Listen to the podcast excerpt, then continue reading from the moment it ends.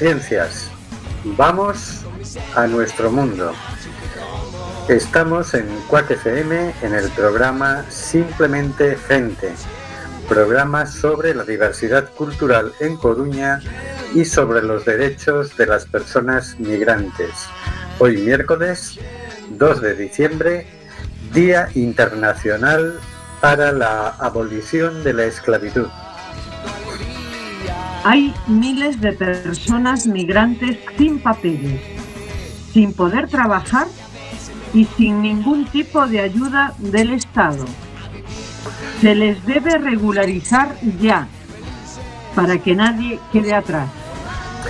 Del control de sonido se encarga Carlos Reguera. Buenas noches, Carlos. Hola, buenas noches. Vamos con otra bonita aventura. Adelante. A través de internet tenemos a Marisa Fernández. Buenas noches, Marisa. Buenas noches y frescas noches. Y esperamos que en breve lleguen Óscar G y el señor García. Y un servidor que hará lo que pueda para que fluya este amordazado programa. Amordazado porque te puedes creer que todavía seguimos amenazados por la ley Mordaza. Me lo creo, me lo creo.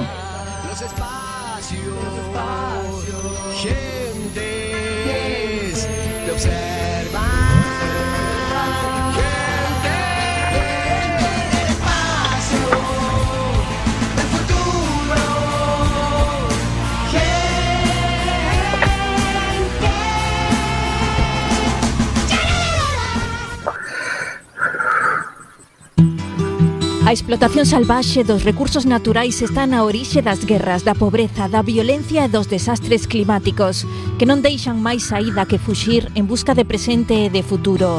Acampa pola paz e o dereito a refuxo. Ponlle rostro ao espolio. Do 12 de novembro ata o 14 de decembro no Cantón Grande da Coruña. Mais info redeacampa.org.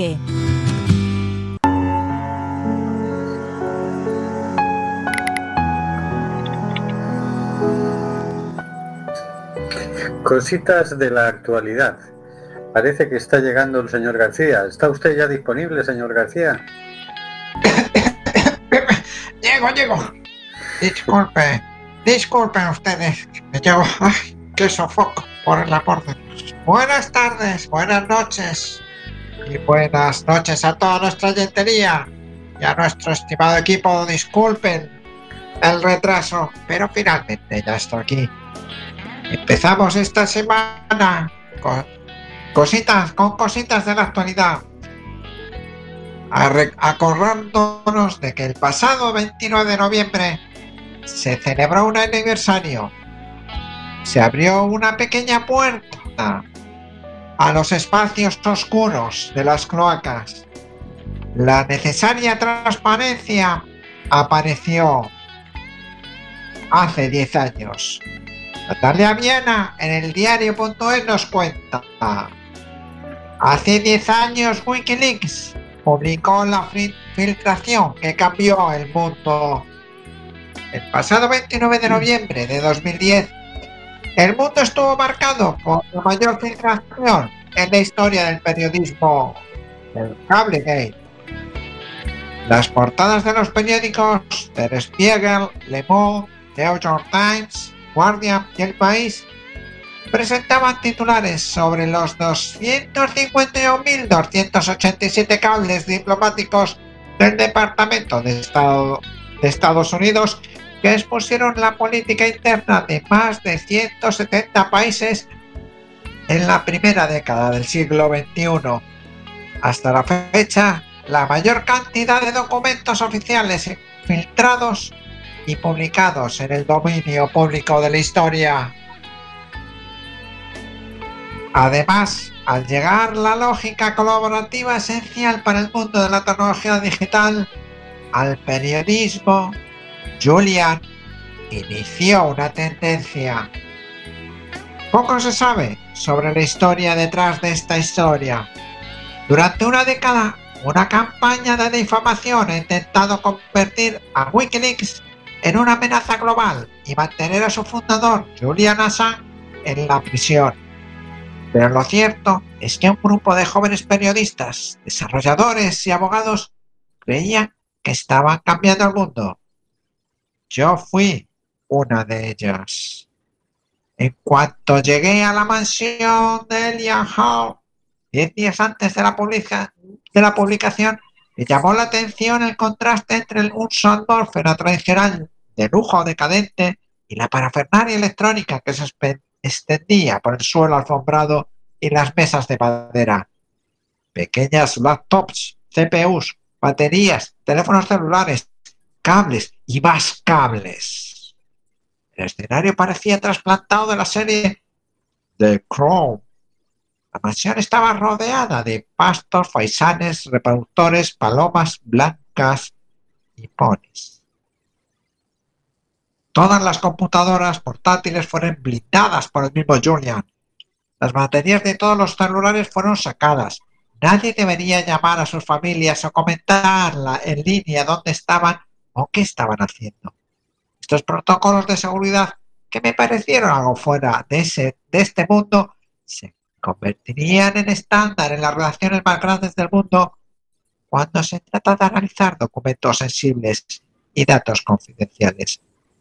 El lunes 22 de noviembre, mientras la mansión, los, en la mansión los primeros periodistas empezaban a despertar alrededor del mediodía, después de otra noche de insomnio revisando la base de documentos, el New York Times detalló información sobre la filtración al Departamento de Estado americano.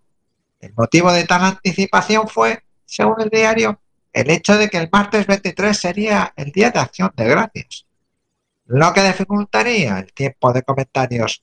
Al enterarse de la reunión, Julian se sintió profundamente irritado, ya que esto le dio suficiente tiempo a Hillary Clinton, entonces secretaria del Departamento de Estado, para organizar un hermoso contraataque.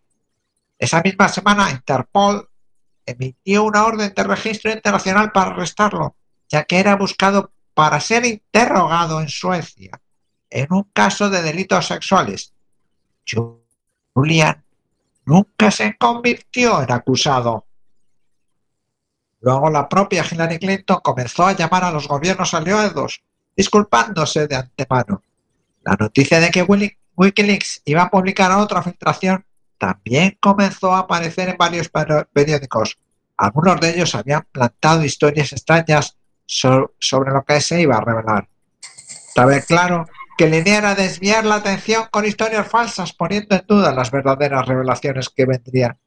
Conseguir mantener el embargo para su publicación el domingo 9 a la no- de la noche se volvía cada vez más difícil. Todo el mundo estaba esperando ya la filtración y los cinco periódicos competían para ver quién se llevaría el scoop del siglo. A las 6 pm del domingo, tres horas antes de lo previsto, los Wikileaks no pudieron contenerlo más. Escuché gritos provenientes de la sala. El guardia va a publicar. El país quiere publicar. Finalmente, finalmente el país llega a conocer la noticia, seguido de los demás. Diez años después, todavía es difícil entender el impacto de la filosofía radical de Wikileaks ha tenido en el mundo. Es cierto que las propuestas masivas lideradas por jóvenes que tuvieron lugar en todo el mundo en los años siguientes estuvieron fuertemente influenciadas por el mensaje de que en la era de Internet la transformación de la sociedad estaba al alcance de todos. También es innegable que en diferentes partes del mundo, como en Brasil, los grupos de ultraderecha se aprovecharon de esta energía que requería cambios para ser elegidos y en ellos erosionar la democracia. Julian Assange, de Robin Hood del derecho a la información, quien recibió documentos ultrasecretos de los poderosos para destruir entre los sin información del mundo, se convirtió en un personaje polémico, abandonado por la prensa, a la que repartió tantas historias relevantes. Tras siete años preso en la embajada ecuatoriana en Londres, pues se encuentra recluido en una prisión de máxima seguridad en Inglaterra a la espera del juicio por la solicitud de extradición a Estados Unidos. Entre las 17 denuncias de alegaciones, 16 se refieren al acto de publicar documentos clasificados. Aunque no es estadounidense, nunca ha pisado el país. Julian está acusado en virtud de la ley de espionaje de nada más y nada menos que de 1917. Más de 100 años. Bendita ley. Si es extraditado y condenado, significa que ningún periodista de ningún país estará a salvo si publica secretos del gobierno de Estados Unidos. Acaba diciendo la periodista. Desvelar secretos de hechos execrables de un Estado, por muy poderoso que sea, debería estar protegido. Ahora Francia intentaba prohibir la, la de policías en actos represivos. ¿Acaso la democracia y, y las libertades se protegen con censura y represión? Pues yo creo que no, señor García. Y buenas noches. Eh, la verdad es que es una historia bien, bien triste, ¿no? Es decir, que este señor nos da información a los sin información, como muy bien dice la periodista, ¿no? No consigue la información porque a él se la envían, alguien se la envía. Y, y resulta que, claro, es perseguido por el gobierno al que afectado, ¿no? Evidentemente que son documentos secretos que no que ese gobierno no quiere que se conozca. Pero resulta que todos los periódicos que publican esos secretos, que son por último la parte indispensable, porque si este señor envía eso y no lo publica nadie, aquí no habría pasado nada, se van de rositas. Es más, diez años después pasan de este señor de aquella manera. Que el país, del New York Times, del Spiegel, The Guardian, todos estos grandes periódicos que en su momento dicen nada, el derecho a informar, el derecho a ser informado, la libertad de expresión, ahora miran para otro lado y, y no dicen nada mientras este señor está pagando el pato por todos, ¿no? Cuando el, el hecho fundamental es que ellos publicaron. Así es. Y no solo está este hombre, eh, nos también, que es el más destacado, el que más información sacó, no hay que olvidarse del hombre este de Falciani, que sacó la lista también de, de bancos suizos, de defraudadores, que también ha estado en juicios, creo que también ha llegado a estar en la cárcel, pero no sé si ya está fuera, y de otros periodistas más que por dar información, por hacer que la democracia o las libertades estén más eh, salvaguardadas, en, salva, en, salvaguardia, pues están perseguidos. Eh, es, es, es, muy triste porque además eso, los grandes medios de comunicación, en este caso concreto, que se que utilizaron, que se beneficiaron de toda la información que publicó Wikileaks, pues efectivamente ahora parece que no, no les importa que lleves tiempo que lleva que estuvo encerrado en la embajada de Ecuador y el tiempo que está ahora encerrado a la, a la espera de esperemos que una nunca extradición y que sea liberado cuanto antes. A mí me parece más escandaloso porque yo entiendo que el gobierno de Estados Unidos no quiera que se revelen sus secretos, pero que los principales periódicos del mundo no quieran que estemos informados, ya me parece más grave, ¿no? Tampoco es que me sorprenda a estas alturas de la película, sino no son periódicos eh, neutrales que están para informar a la población, son periódicos de señores muy ricos que están para que hacernos pensar ciertas cosas a la población y evitar que pensemos ciertas otras. Entonces, pues bueno, aquí vieron la, posi la, la posibilidad de hacer un poco de negocio y por otro lado quedarse al margen era ponerse muy en evidencia, es decir, si publica el país, ¿por qué no publica The Guardian o The New York Times? Eh, todos se veían un poco contra, contra las cuerdas. En eso fue muy inteligente Wikileaks y, y su, su panda de, periodistas, ¿no? Mm, Pero, pero claro, pasados 10 años se les dio el plumero a todos. Exactamente. A todos menos a Julian Assange, que, que dices, oye, es un, un marco de nuestro derecho a estar informados, ¿no?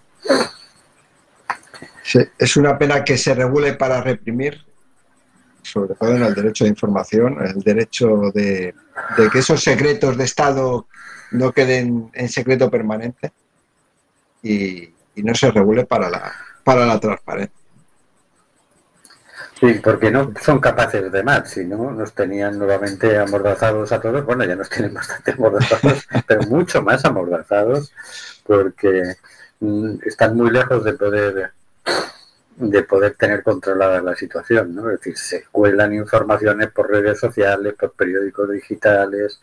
Hoy en día es muy complicado impedir que la verdad circule, ¿no? Entonces lo que tratan es de reducir su circulación al máximo con la censura en Facebook de ciertas cuestiones, en Twitter, etcétera, etcétera, ¿no? Pero Y como ejemplo, eso, lo que llegaron a aprobar, o no sé si, no sé si llegaron a aprobar o estaban a puntito, pero han tenido que echar para atrás. La ley esta que prohibía se, filmar a los, a, los policías en actos, en actos de servicio, ya fuera mm, pidiendo la identificación o dándote una paliza porque la, la has caído mal, la has mirado mal. Aquí en España está prohibido por la ley Mordaza, ¿no? O sea, no podemos grabar a un policía. Si no nos cae, o sea, podemos, pero nos cae una multa, ¿no? O podemos ser juzgados o algo así. No sé, eh, pero eh, cuando hay una manifestación y una carga policial, los periodistas pueden grabar. Ahí no hay ningún problema. En Mm. Francia era que no se podía grabar. Eso entendí yo. Es uno de los motivos de las movilizaciones que ha habido este fin de semana y que han echado para atrás. El Macron ha dicho, bueno, vamos a quitar este artículo, vamos a reescribirlo. Es lo último que he leído yo. No sé si... Sí, eso me recuerda una anécdota cuando, cuando el 15M, recuerdo una vez, había, habían organizado los del 15M un mercadillo en, en la zona del Agra de Lozán, al lado del mercado municipal, ¿no? Y entonces fue la policía a, a decirles que, a pedirles la autorización, y como no tenían autorización, es decir, que lo levantaran, etcétera, etcétera. Y yo estaba por allí con mi móvil tomando fotos, ¿no? Entonces vinieron dos policías a decirme que les entregara el móvil. Y yo le dije, bueno, para empezar, identifíquense, saqué una libreta, saqué un bolígrafo, tomé nota de sus números de identificación y, y dije, bueno, y ahora si, si me presentan una orden del juez, yo les entrego el móvil, si no, me niego a entregarles el, el móvil porque tienen mucha información privada, personal y, y que no, no tengo ningún interés en, en entregársela a ustedes y no tienen derecho a, a pedírmelo. Total, el policía me pidió que me identificara, yo sacaré mi carne de identidad, tomo nota de mi carne de identidad y ahí quedó la cosa. No tuve ninguna denuncia ni nada, pero claro, por un lado está lo que diga la ley, pero por otro lado lo que tú te dejes hacer mm, sin no conocer la ley, ¿no? Y ahora mismo estamos en situaciones de estas que dices, en realidad, si yo grabo o fotografío, hasta dónde tengo derecho según la ley y hasta dónde no, eh, está puñetero, ¿no? Pero esto de Francia ha sido escandaloso. O sea, si tú ves el vídeo de cómo esa persona simplemente salió a la calle sin mascarillas, se dio cuenta y, y trató de volver a casa, que estaba al lado. O sea, bueno, a casa, era su oficina, Sí. era una productora de, de grabación, creo. ¿no? Y bueno, se le van tres policías, se le meten, que lo que dice, oye, no tienen ustedes autorización para entrar aquí, esto es privado. Nada, entran y se ponen a golpearlo, que el otro luego contaba en una entrevista y decía, me matan y no sé por qué. La sensación que tenía el otro es que, que le estaban pegando con tal virulencia, de hecho el otro queda luego con el brazo, un cabestrillo, la cara rota, etcétera, etcétera. Y el otro no sabía qué estaba pasando, porque lo único que había hecho era salir a la calle sin mascarilla y ser de raza negra. Ese es un dato. Ese es un dato importante, ¿no? Que parece que hay policías que no sé por qué, ah, para ellos eso es una, una especie de, de licencia para matar, ¿no? Sí, Pero sí, estamos en que nos quieren censurar al máximo, no pueden, no, no lo consiguen. Hoy en día, con esto de que los teléfonos móviles sean cámaras fotográficas y de vídeo, están muy fastidiados. Y, y ahí está. Y acordémonos de Juliana Sánchez, que, que dio un paso importante en, en dirección a la libertad de informar, al derecho a ser informados nosotros y, y que está muy muy solito, muy abandonado, ¿no? Sobre todo por quienes más deberían defenderlo. Hay muchas, muchos pequeños periódicos, webs y demás que sí informan, sí denuncian todo el tema de Wikileaks, ¿no? O sea que los grandes, los que se aprovechan, esos sabemos en que no están interesados, ¿no? En que, en que estemos informados. Pero hay muchos otros pequeñitos que sí hacen su trabajo, ¿no? Ahí está. Men- menos mal. Menos mal que está. Pues vamos a escuchar una canción que se llama Stop Censura, que es un videoclip que colgaremos en nuestro fabuloso blog eh, de boicot Stop Criminalización, donde participan Sober, Las Niñas, Marea, Barricadas, Reincidentes, Porretas, Sociedad Alcohólica, Ofunquillo, Berry Charrac, Dickers, Narco, Sen, Habeas Corpus y Penadas por la Ley además de los actores Guillermo Toledo, Alberto San Juan, Roberto Álamo, Javier Gutiérrez y Andrés Lima, Ramón Álvarez, El Pájaro de Sevilla y Aurora Sánchez. Stop censura.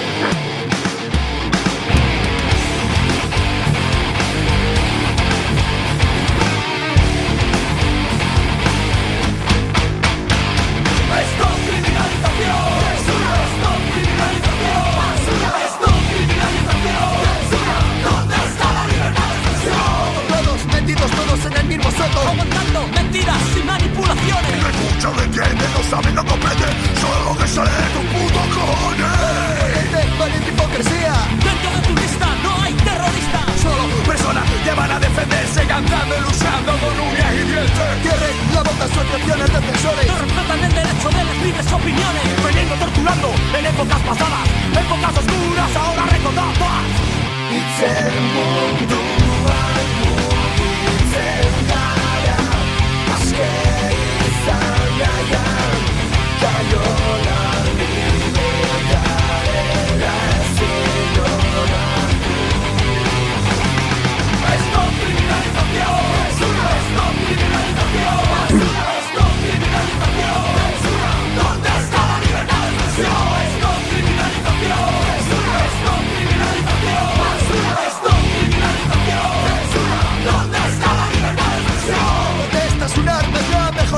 También denunciamos cantando y tocando. Ahí es donde duele que se expresen las verdades. Una otra vez 50 años más tarde. Delincuentes, las asociaciones. Aplicando sus leyes a las difamaciones El mundo justiciero se reúne reventando Actos culturales y su mitin es un asco. Música no voy y menos otra parte. Son maneras de vivir vivir. Así es una de sus extremos y provocan y parecen protegidos. Quienes están detrás por quienes son dirigidos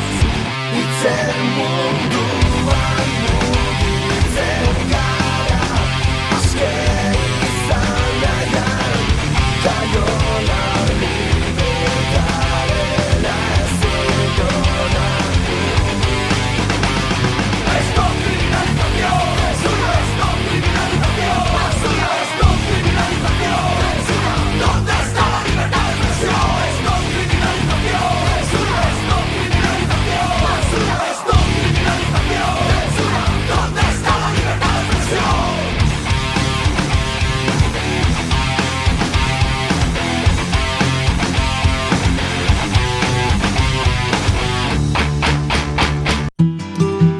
cobalto dos nosos móviles, a carne e os peixes que xantamos proceden da destrucción e explotación dos territorios e recursos de África, América Latina ou Asia. Grandes corporacións se lucran cos recursos alleos mentras os pobladores deses territorios vense abocados á miseria, a fuxir e a migrar. Acampa 2020, Espolio, do 12 de novembro ata o 14 de decembro no Cantón Grande da Coruña. Máis info redeacampa.org. Así es. Una gran exposición en la calle. Y quería añadir un comentario a lo anterior, que es, eh, hemos sido testigos durante semanas en Canarias de cómo nuevamente se impedía a los medios de comunicación, a los periodistas, a los fotógrafos, mm, acceder al muelle de Arguineguín. No podían acercarse a, a, menos de 300 metros, de manera que no pudiéramos ver fotografías de que las personas que estaban hacinadas allí eran seres humanos. Y bueno, dicho esto, vamos a por las noticias. Abre el primer centro de acogida estatal para personas refugiadas LGTBI. Es un espacio entre iguales. Publicado por David Noriega en el diario.es el 29 de noviembre de 2020. Adelante, Óscar. Abrió sus puertas desde hace, dos semanas y media y en él viven ya 12 personas que se han visto obligadas a huir de sus países de origen por su orientación sexual o identidad de género. Han llegado de Nicaragua, Venezuela, Colombia, Guinea y República Centro, Centroafricana. En los próximos días se les unirán compañeros de otros países como Siria e Irán, hasta completar las 20 plazas ya asignadas del centro de acogida Pedro Cerolo, el primer lugar de, el primer lugar de acogida de un sistema público estatal exclusivo para solicitantes de asilo y beneficiarios de protección internacional del colectivo LGTBI. El Convenio de Ginebra y el Estatuto de, los Refugiados reconocen el derecho de las personas a solicitar asilo si cumplen violencia en sus países de origen por su orientación sexual o su identidad de género. Pero la realidad es que durante el proceso para recibir esta protección vuelvan a encontrarse de frente con la homofobia o la transfobia. En la actualidad hay 70 países donde se persigue legalmente la homosexualidad. En 26 los actos sexuales entre personas del mismo sexo se castigan con entre 10 años de cárcel y cadena perpetua en, en 30, con hasta, con hasta 8 años de cárcel. En 12 países el castigo... Un momento, un momento, le toca a Marisa. Es que aquí Estás has cambiado el guion. No, es que me habéis cambiado el guion a última hora. Ay, yo no, ¿eh? En 12 países el castigo es la pena de muerte. Solo 56 países cuentan con una protección legal amplia, según el mapa elaborado por la Asociación Internacional de Gays y Lesbianas, ILGA. Pero los ciudadanos de estos países tampoco están exentos de sufrir violencia. Cuando una persona solicita protección, lo hace en base a su vivencia, señala el presidente de Kikif. Uno de los casos más claros es el de Colombia. Sobre el papel reconoce el matrimonio igualitario y derechos muy avanzados, pero hay asesinatos, violencia e impunidad, explica. La situación jurídica no siempre se traduce en bienestar o tranquilidad en lo cotidiano. Hasta aquí la noticia, hemos hecho un extracto de la noticia. ¿no? Bueno, es una buena noticia. Eh, tenemos un centro de acogida estatal para personas LGTBI. Pequeñito, pero bueno, ya es un avance, ¿no? Empezando algo nuevo se abre, ¿no? Men- menos es nada. Es, eh, dando pasitos se consigue avanzar, ¿no? Son solo 20 plazas, pero bueno, eh, algo es algo. Algo es algo, teniendo en cuenta la situación que, de la que vienen y, y el camino que hay que recorrer. Y bueno, pensar que hay 70 países donde se persigue legalmente a las personas por su orientación sexual, la verdad es que asusta bastante, ¿no? Sí, la verdad es que sí. Es, es- es muy alucinante, ¿no? Es muy Pero- alucinante. 70 países donde legalmente se persigue la homosexualidad. Unos cuantos más donde ilegalmente También se persigue, sí, sí. Sí, sí, sí. O sea, mismamente en España, ¿no? En España no se persigue, pero a nivel social todavía hay muchísima intolerancia con, con la libertad de orientación sexual, ¿no? Mm. Sí, la verdad. Aún hay que recorrer mucho camino. Bueno, vamos a por la siguiente noticia. Oscar. Titular y periódico. Pues yo no sé que me habéis cambiado el guion. Yo lo... ¿No tienes acceso ahora al guion directo? Sí, sí pero... Bueno, mientras... Vete empezando tú. Vale. A ver si se me actualiza. Es falso que el Constitucional avale las devoluciones en caliente, publicado por Poder Migrante el 24 de noviembre. El Tribunal Constitucional, en la resolución del recurso de inconstitucionalidad contra la ley Mordaza, ha desautorizado el modelo de devoluciones en caliente que hasta el momento venía ejecutando el Ministerio de Interior y defendiendo el gobierno español. Para llevarlas a cabo deberán cumplirse ciertas garantías que hasta ahora no se respetaban. Según la nota informativa 107-2020, difundida por su oficina de prensa, el régimen de rechazo en frontera debe ser conforme a la doctrina del Tribunal Europeo de Derechos Humanos y ha de llevarse a cabo con las garantías que a las personas extranjeras reconocen las normas, acuerdos y tratados internacionales ratificados por España. En todo caso, los cuerpos y fuerzas de seguridad deberán prestar especial atención a las categorías de personas especialmente vulnerables, como menores de edad, embarazadas o personas de edad avanzada. En tal sentido, más de 80 organizaciones sociales han comunicado que la nota entre comillas, pone de manifiesto que dicho tribunal condiciona la constitucionalidad de la regulación legal del régimen especial de rechazo en frontera en las vallas de Ceuta y Melilla. La catedrática de Derecho Penal de la Universidad Complutense de Madrid, Margarita Martínez Escamilla, explicó que desde la información difundida, en modo alguno puede deducirse que el Tribunal Constitucional avale las devoluciones en caliente, como se ha podido escuchar o leer en algunos medios de comunicación. Y aclaró que es importante que no se llegue a estas conclusiones erróneas porque a través de los medios de comunicación se está creando opinión. Fíjate, yo estaba convencida de que el Constitucional sí lo había, que fue una noticia que cayó como, como como un agua, como un chorro de agua fría, ¿no? En ese momento, como que estaba, daba, era como que lo permitía, ¿no? O sea, que no están... Y eso lo escuchamos en los medios, creo recordar, hace algunas semanas. Sí, sí, sí. Bueno, es que aquí hay una contradicción jurídica en la, en la que vivimos permanentemente, quiero decir. la ley Mordaza, que era sobre lo que se pronunció el Tribunal Constitucional, legaliza las devoluciones en caliente.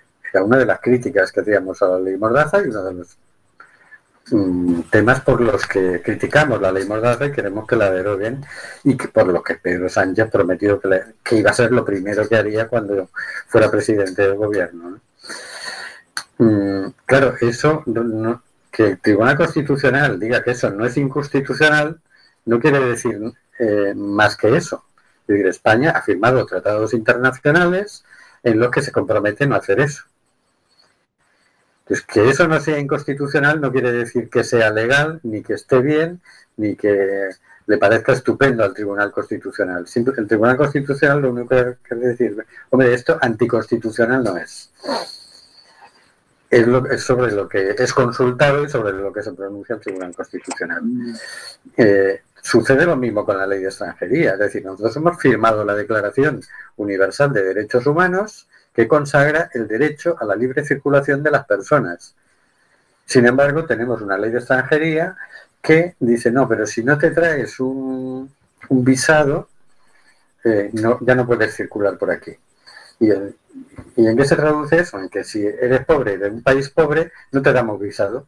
Con lo cual, las personas pobres de países pobres no tienen derecho a la libre circulación. Esto es otra contradicción jurídica en la que estamos permanentemente metidos. Pero bueno, aclarar que um, el Estado español tiene que seguir respetando el asunto. Sin embargo, la última sentencia del Tribunal Europeo de Derechos Humanos fue a favor de las devoluciones en caliente, además de unas devoluciones en caliente hechas por el Estado español. O sea que esto es la, contradicción jurídica permanente, nuevamente, como lo es la, con la ley de extranjería. A otro nivel, pero con pero bueno, por lo menos no está todo perdido. Nunca está todo perdido. bueno, vamos a escuchar la canción, o parte de la canción, Racismo, de Sergio Contreras. Aunque lo parezca.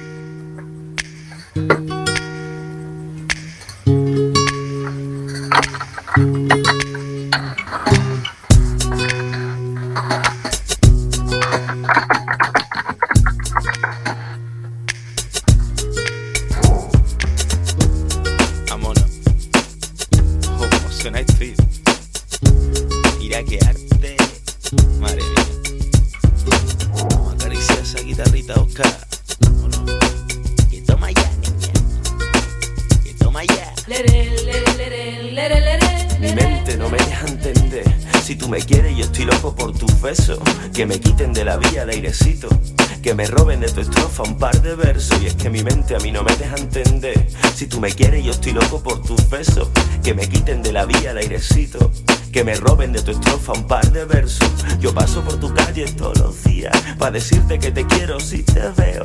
El miedo está contigo y no te fías. La ilusión se convierte en melancolía. Miro para la luna y me lía. El contraste de colores me confunde.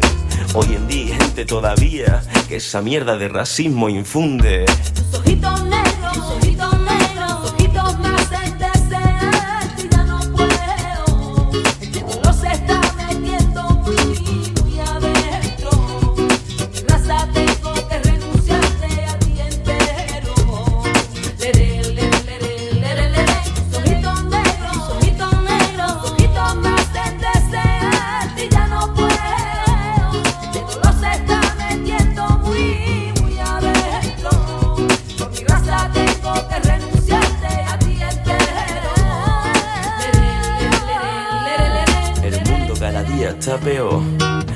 malos tratos, ni un huequito para amor. Que poco hombre aquel que mata placer. Que poco hombre el que le pega a una mujer. Y es que el mundo cada día está peor, pa' ti, pa' mí. Guerra, malos tratos, ni un huequito para amor. Que poco hombre aquel que mata placer. Que poco hombre el que le pega a una mujer. Las noches que me quedo imaginando. En un mundo bueno sin avaricia. Tú y yo estaríamos paseando, descarcitos por las playas de Galicia. Las noches que me quedo imaginando, en un mundo diferente sin tristeza. Por fin se acabaría el puto racismo, la guerra, malos tratos y la pobreza. Negros, ojitos negros,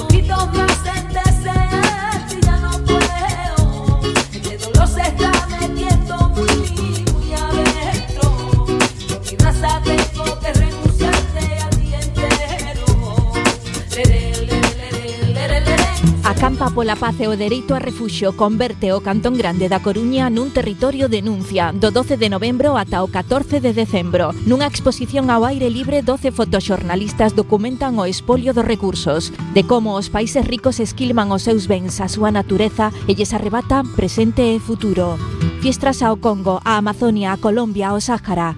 Mais info redeacampa.org.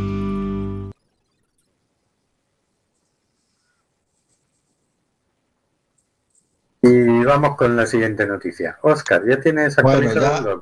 Ya tengo el guion actualizado, que, que tenía que dejar la versión justo de antes del programa, la que tenía en la tablet. Adiós al campamento que vulneró durante cuatro meses los derechos de miles de migrantes. migrantes. Eh, noticia publicada en el diario.es por Natalia G. Vargas el lunes 30 de noviembre. Adiós al muelle de la vergüenza.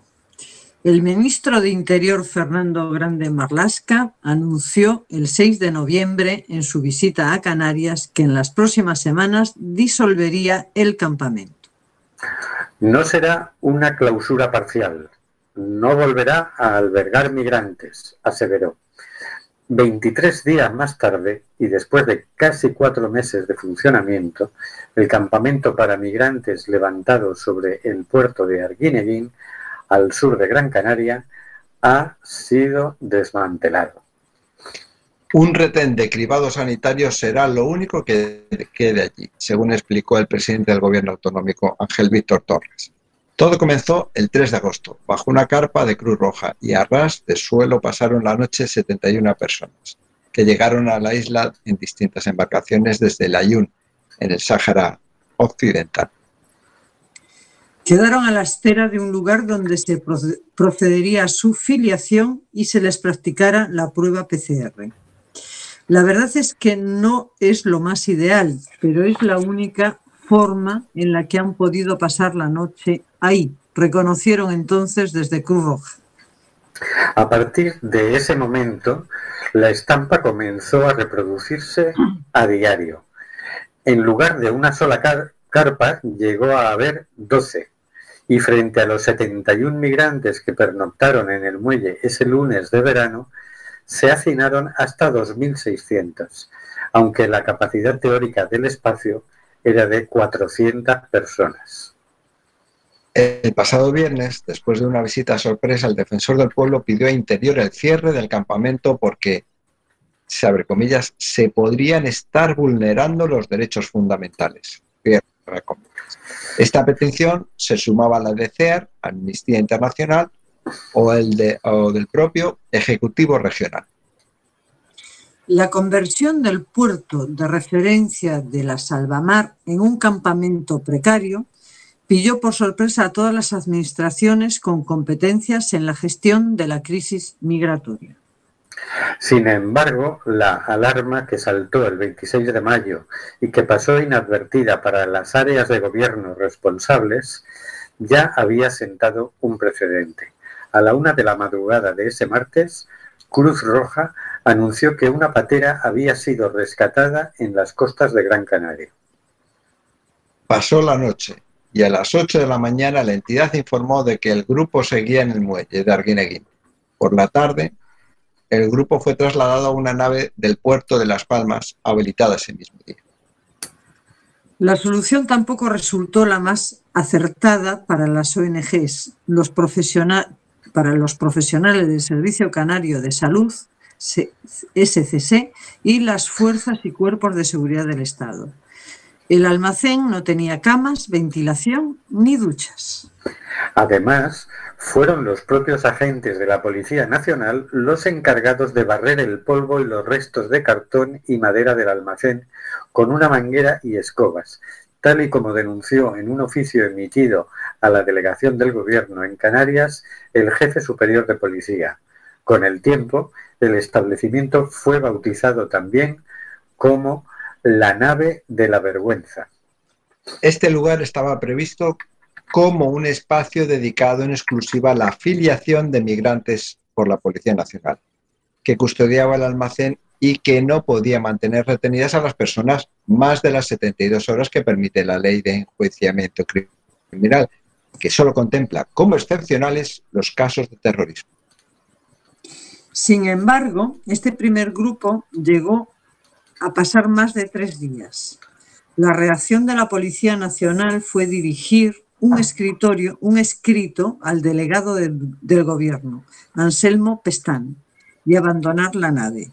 Las personas migrantes ya no estaban bajo custodia policial, pero tampoco sabían cuál era su situación administrativa ni a dónde podían dirigirse. Entonces, unas horas más tarde, fueron desplazados a recursos de Cruz Roja. Derechos humanos. La- las condiciones no aseguran ni su dignidad ni su salud. La directora adjunta de Human Rights Watch para Europa, Judith eh, Sunderland, que se trasladó el 7 de noviembre a Arguineguín y criticó la gestión migratoria de España. Dijo, el país podría dar un ejemplo más positivo con pleno respeto a los derechos de las personas que en el muelle no se están respetando. El juez de control del Centro de Internamiento de Extranjeros, es decir, los CIES, el CIE, de, de Barranco Seco, Arcadio Díaz Tejera, también denunció que se haya permitido que personas titulares de derechos humanos pasen dos semanas en estas condiciones. El magistrado se sintió avergonzado con la estampa que se observó durante tres meses en este muelle. Las islas son las que dan la cara por toda Europa ante los pueblos colonizados que nos devuelven la visita.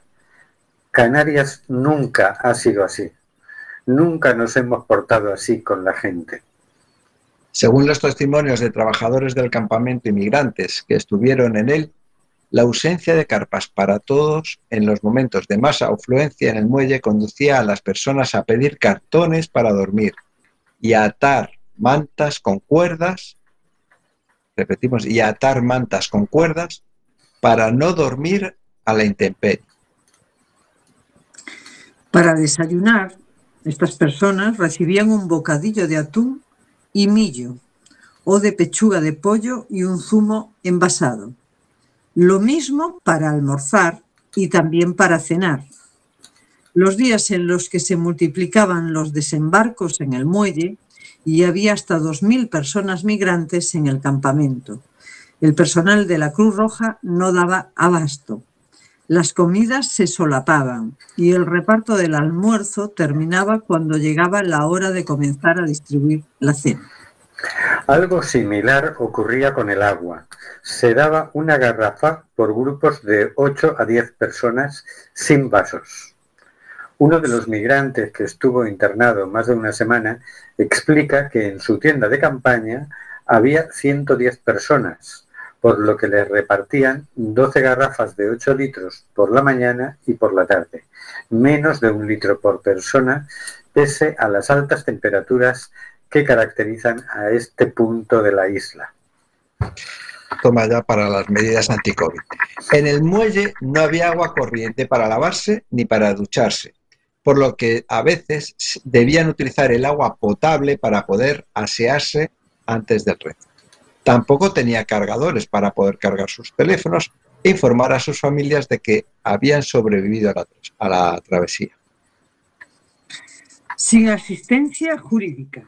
Algunas de las personas migrantes que entraron al muelle de Arguineguín salieron con una orden de devolución sin haber, visto antes a un abogado. El defensor del pueblo en funciones, Francisco Fernández Marugán, abrió una investigación ante la queja elevada por el Colegio de Abogados de Las Palmas sobre las garantías en la asistencia jurídica de las personas migrantes que llegan a Canarias por vía marítima. Esta falta de asistencia letrada se produjo de manera sistemática en los últimos meses, por lo que el Consejo General de la Abogacía y los letrados del Colegio de Abogados reclaman que los migrantes cuenten con la preceptiva asistencia jurídica que les informe de sus derechos y les guíe en todo el proceso. Fuentes de la abogacía señalaron a este medio que algunos letrados se justifican apelando a la insalubridad del muelle de Arguineguín. Por ello, se limitan a firmar el papel. Claro, cómo no. Que les da la policía sin entrevistarse con los migrantes, tampoco en los hoteles donde son acogidos, como eh, cuando los resultados de la PCR prueban que han dado negativo en coronavirus. Dice que la jueza no vio delito. El ayuntamiento de Mogán llevó a los tribunales las condiciones en las que estaban las personas migrantes en el muelle. Sin embargo, el caso fue archivado por el juzgado de instrucción número 2 de San Bartolomé de Tirajana. La magistrada que, que, firmó el auto estableció que los hechos denunciados carecían de relevancia a efectos penales, aunque reconoció que la situación era deplorable.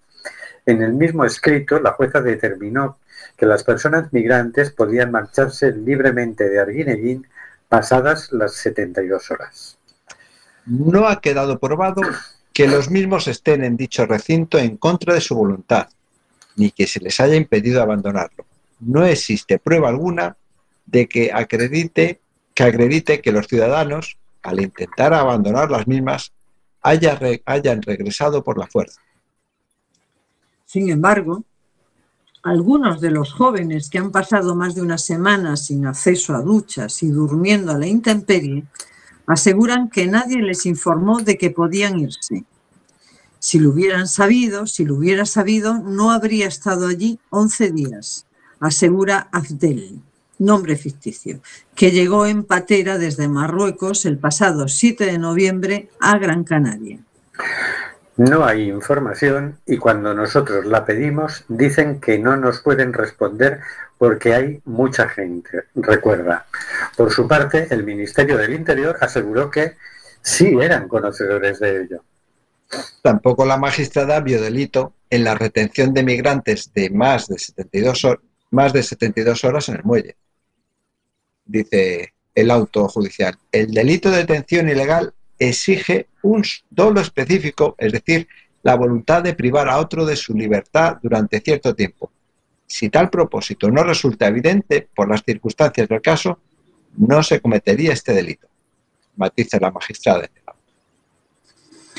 Además, explicó con la permanencia explicó que la permanencia de personas en el puerto durante semanas estaba pro provocada también por la crisis sanitaria. No se puede realizar labor alguna, ni administrativa ni judicial, hasta obtener los resultados de las pruebas PCR realizadas a todas las personas migrantes que llegan a Canarias. Días de tregua. El delegado del gobierno en Canarias ha explicado que las personas que permanecían hasta este domingo en el muelle han sido reubicadas en distintos recursos, algunos de ellos gestionados por el Ministerio del Interior, como el CATE, Centro de Atención Temporal para Extranjeros de Barranco Seco, y otros por la cartera de migraciones, como los complejos hoteleros del sur de Gran Canaria. Este fin de semana no ha llegado ninguna embarcación a la isla. Anselmo Pestana ha reconocido que estos días de, de tregua perdón, han permitido cumplir con el objetivo de levantar el campamento y ha justificado que el uso del muelle durante todo este tiempo se debe a la falta de alternativas para ubicar a las personas llegadas por vía marítima al archipiélago. Esperamos hacer una gestión mejor, pero recordemos la dimensión de lo que ha ocurrido. En tres días de noviembre llegaron a Canarias tantos migrantes como todo el año pasado, apuntó. Entre el 6 y 8 de noviembre, casi 2.000 personas sobrevivi sobrevivieron a la ruta canaria. El presidente canario celebró el fin de este campamento insostenible, pero insiste en que aún queda mucho por hacer. Es importantísimo dispensar un trato humano digno a estas personas que se juegan la vida en la peligrosa travesía del Atlántico. También es necesario el control en origen, luchar contra las mafias, agilizar tránsitos y repatriaciones, propuso. También aprovechó para lanzar un mensaje a la población canaria. No lo olviden, a nadie le gusta dejar atrás a la familia, como aquellos canarios y canarias, nuestros antepasados, que se vieron obligados a dejarlo todo y a buscar otras orillas. Lo llevamos en el ADN. En Canarias no cabe la xenofobia. Eso quisiera él, pero ya he convocado una manifestación de Vox para, para evitar la invasión. Luego dicen que la derechita cobarde son otros, pero porque vengan unas pocas personas sin ningún arma, ni ningún medio, ni nada, uh, penosamente hasta nuestras orillas, no habría que asustarse mucho. ¿no? Y, bueno. vienen por el, vienen por el expolio que se les está haciendo las empresas occidentales, multinacionales, etcétera, en sus propios países. No lo olvidemos. Cosa que podemos ver en la exposición expolio organizada por Acampa por la Paz y o Derecho Refugio en los jardines de Méndez Núñez hasta el día 14 de, diciembre. También lo podemos ver virtualmente en la web coruna.redeacampa.org. Y con esto nos despedimos hasta dentro de dos semanas, porque nos hemos vuelto bisemanales, cosa que, según la Real Academia Española de la Lengua, puede significar dos cosas. O bien que vamos a hacer el programa dos veces a la semana, o bien que vamos a hacer el programa cada dos semanas. En nuestro caso es el, segun- el segundo significado. Lo vamos a hacer a partir de ahora cada dos semanas. De manera que no nos veremos el miércoles que viene, sino al siguiente miércoles. No olvidéis seguirnos por Facebook, por nuestro fabuloso blog, por nuestro Twitter, nuestro Instagram y, hacernos ahí las indicaciones que veáis. Hasta luego, señor García, Óscar, Carlos, Marisa. eh, hasta luego, queridas y queridos oyentes. Hasta luego, hasta una semana, dos semanas.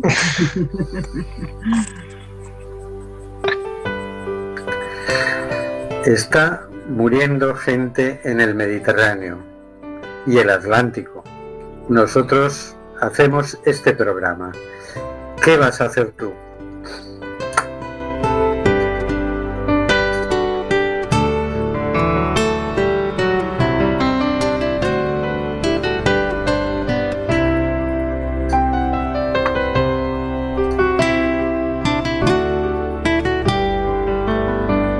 De Amazonas nos llega